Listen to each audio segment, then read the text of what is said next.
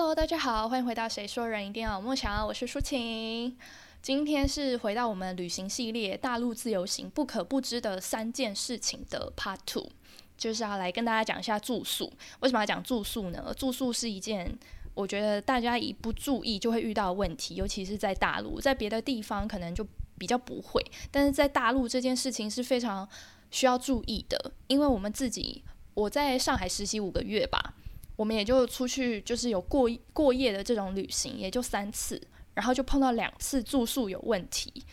所以，所以这是我觉得是一个非常就真的是大家都要注意的。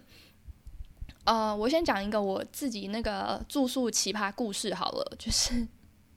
这个故事跟今天我要跟大家分享要注意的事情，呃，小小的关系，但是其实只是一个非常奇葩。就是首先呢。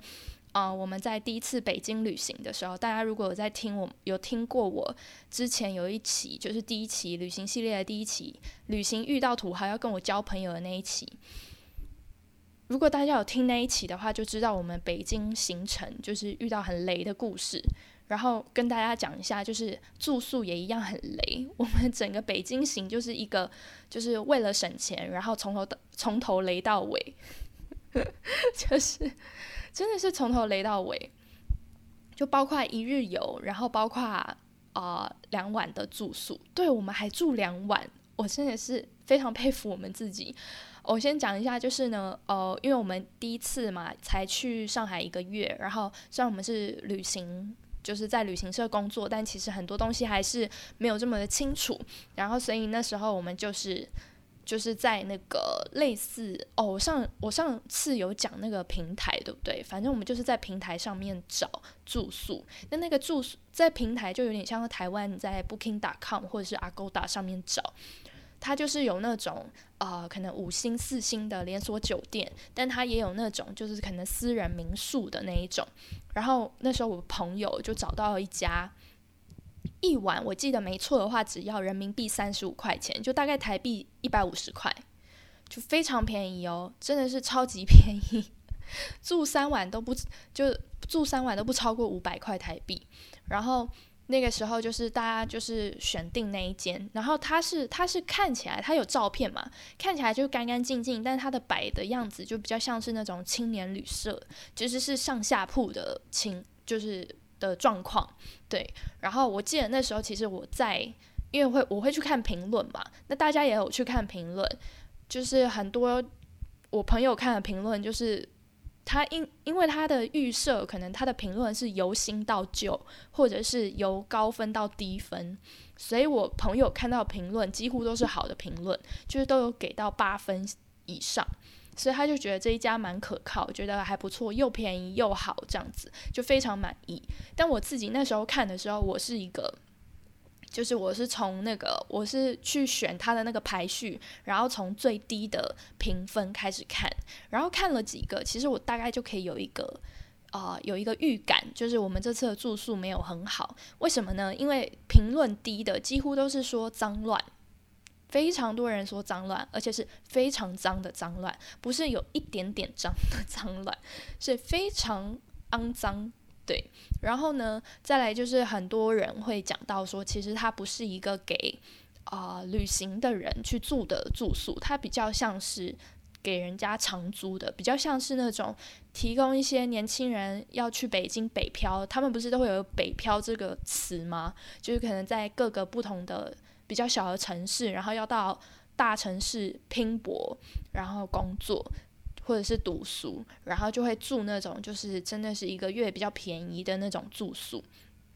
所以那时候就有很多人评论，就是讲说它其实不是一个适合给旅行的人住的地方，它比较像是就是人家北漂要去住的，然后里面非常的脏乱，也都是。可能里面大部分人都是已经在里面住很久的人，所以东西很多，就类似这样。所以那时候其实我自己就有一个想想象，就是觉得啊，应该就是有一点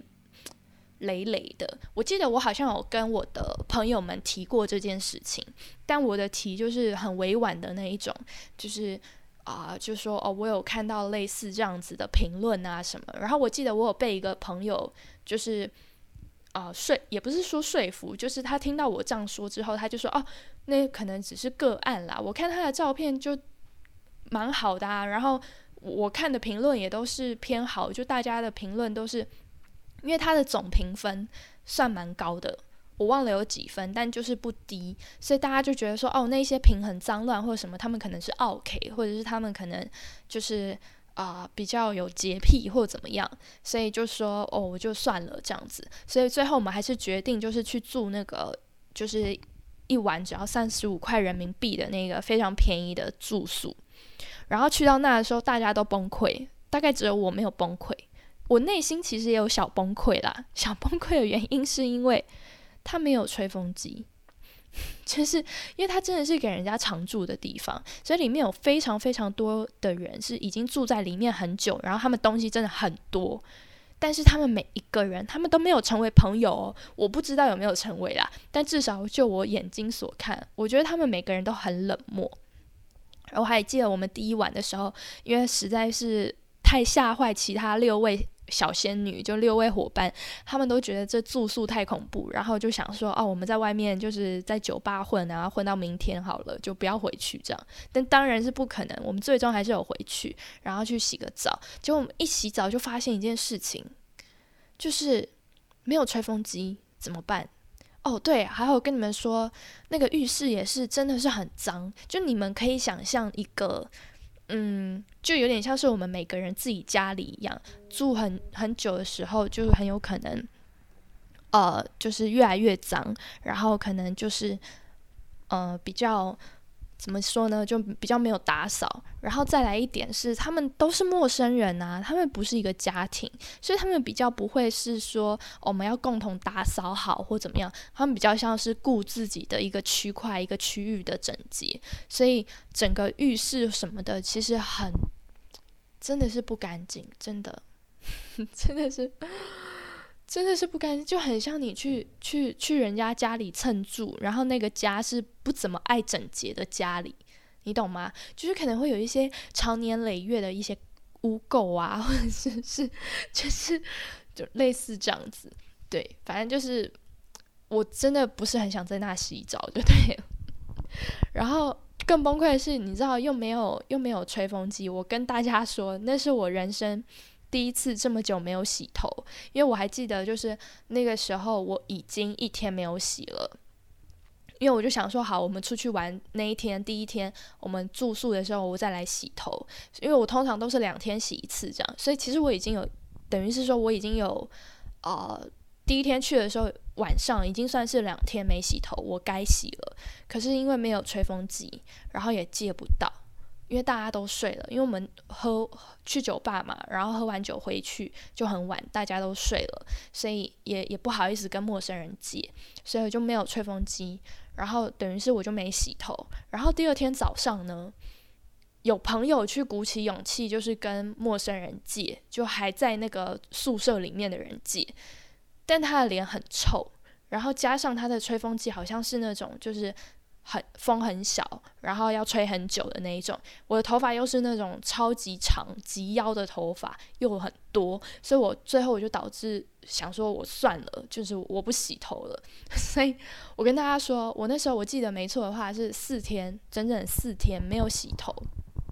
就是出发前一天就没洗嘛，然后我们是三天两夜，所以我们整整三天又没有洗头，所以我等于是我四天没有洗，后来还被我朋友笑，就是记很久，说哦，对对，他四天没洗头，超脏。然后我记得后来我我出去玩，我都是绑包头，因为整个头发油到不行，哦，越想越恶心。对，反正就是那个住宿就是嗯。蛮惨的，这样子就是大家可能要注意。这这也这也是我今天，我现在终于要进入正题，就是讲了大概十分钟才要进入的正题。就是大陆呢，它其实可能我不知道有没有一些国家也是这样子，但是目前为止我没有遇到。大陆它比较特别的是，他们有所谓的内兵外兵，就是他们的政府会去核发一个酒店一个住宿，你是不是有接待外宾的的资格？就是他会去核发，然后你有这样的资格，你才可以接待外宾。那什么是外宾呢？只要一律你是港澳台人士，或者是你是外国人，就我们统称为外宾。其他他们自己啊。就是大陆里面的才叫内宾。那外宾就基本上是酒店，你要三星以上，你才可以接待外宾，就你才有接待外宾的资格这样子。所以其实我们第一次去北京住的那一个所谓的呃民宿，其实它应该真的不算民宿，它就是租一床位一床位给别人，然后大部分是长租这样子。这种呢，基本上它是不能接待我们的，所以其实算是有一点点小小犯法，对。然后那个时候，其实因为我们也才去一个月，我们不是很清楚这件事情，所以我们只是为了省钱，就想说，哦，他可以通融我们，然后说我们去到那再付他钱什么之类的，就是可以通融。我忘了是去付他钱，还是私下转微信给他，我有点忘记。反正就类似，我们不是走我们本来查到这个住宿的那一个平台上面去去付款这样子，对。然后呢？那个时候也没有想很多，就只是觉得说，哦，就为了便宜，然后可以有一个便宜的住宿就好了，然后它可以通融，这样就 OK 了，对，所以就也没有想太多。然后这是第一次，我刚刚前面不是说我们才去三次旅行就遇到两次有问题嘛？第二次有问题就是在呃我们最后实习已经快结束前了，所以其实我们都已经知道，就是台湾人在大陆住宿就是要就是要去住三星以上，然后可以接待外宾的。酒店，但是可能因为我们还是呃太少在大陆出去玩了嘛，就是还没有很有这样的怎么讲概念在脑袋里，一直提醒着我们自己。然后可能也因为我们在就是大陆的平台上面找行程。然后就很像在台湾找行程的那种感觉一样，就是非常理所当然的找到自己满意的行程，然后就打一些资料，然后付钱，然后就预定，就是这样而已，就没有想太多。就直到我们真的是出发，真的是已经出发了第一天，然后下午的时候，领队突然跑来找我们，然后说：“哦，我刚才发现，对你们是台湾人，可是我们今天晚上住的。”酒店是不接待外宾的，所以你们没有办法住我们本来安排的酒店。所以我们现在可能要帮你们新新找一个在附近的酒店，这样子，那可能就是会多加一些费用。就他就跑来跟我们讲，哦，在这边讲一下很好笑的事情，是我我的朋友啦，就是因为我们我们自己我们在上海实习就是这样，就是我们是一个所谓的。啊，识时务者为俊杰，然后为了省钱不择不择手段，是这样吗？就就像我们我之前的那个北京一日游旅行也是一样啊，就是我们为了省钱，然后我们就骗导游说我们没有钱，然后在那边就是啊撒娇，也也没也没有到撒撒娇啦，听起来好恶心哦。反正就是呃，就是对骗骗别人说我们没有钱付。然后导致我们后来就不用付那么多钱。这次也是一样，就是领队说就是会需要去加钱嘛。然后我就有朋友站出来，他就说他就开始哦，他就说不是啊，你们不是一直说我们是同胞吗？台湾我们是同胞啊，我们是一家人 呐。然后是我我们不介意，我们不介意住三星以下的，我们不介意，没有关系，我们不需要。我们不需要去住比较好的，我们可以跟你们一起住，就类似这样，真的超好笑。真的是我我在旁边我都傻眼了，就是怎么可以这么的拉得下脸，就是说这些就是冠冕堂皇的话的感觉，然后就说我们是同胞这样。但是确实，呃，这个规定是政府的规定，然后它其实真的蛮严的，所以尽管这样子说，我们这次还是没有成功。就是，我觉得我记得是算半成功吧，我有点忘记最后是整个旅行社帮我们支付了我们就应该要付的那个差额，还是我们一人多付一半，我真的有点忘记。但我记得好像是就是有各退一步这样子，对，反正最后我们就是没有办法跟真的跟大陆人去住本来预定的那一个酒店，我们就等于是我们我们七哎，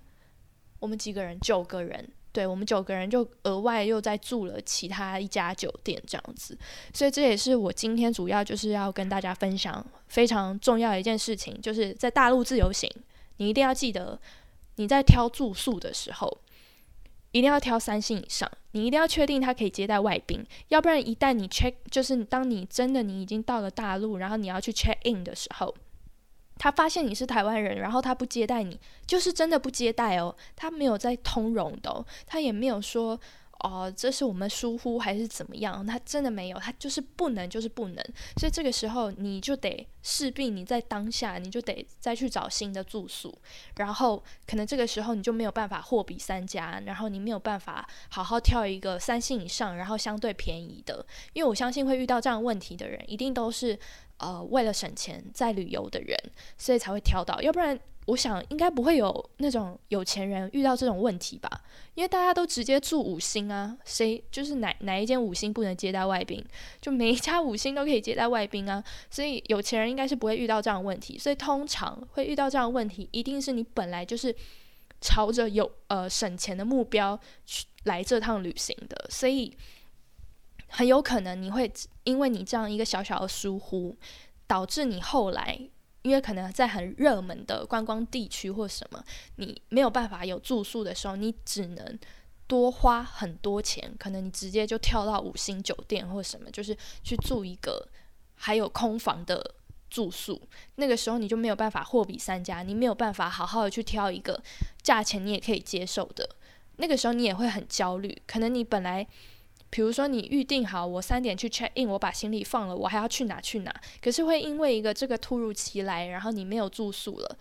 等于是你可能最后后面下午的行程你就会取消，然后去找住宿，这是会影响到整个旅行的行程跟旅行的心情。所以这件事情是非常重要的，就真的是在自由行上面，尤其像那种就是穷学生啊，或者是小资女啊，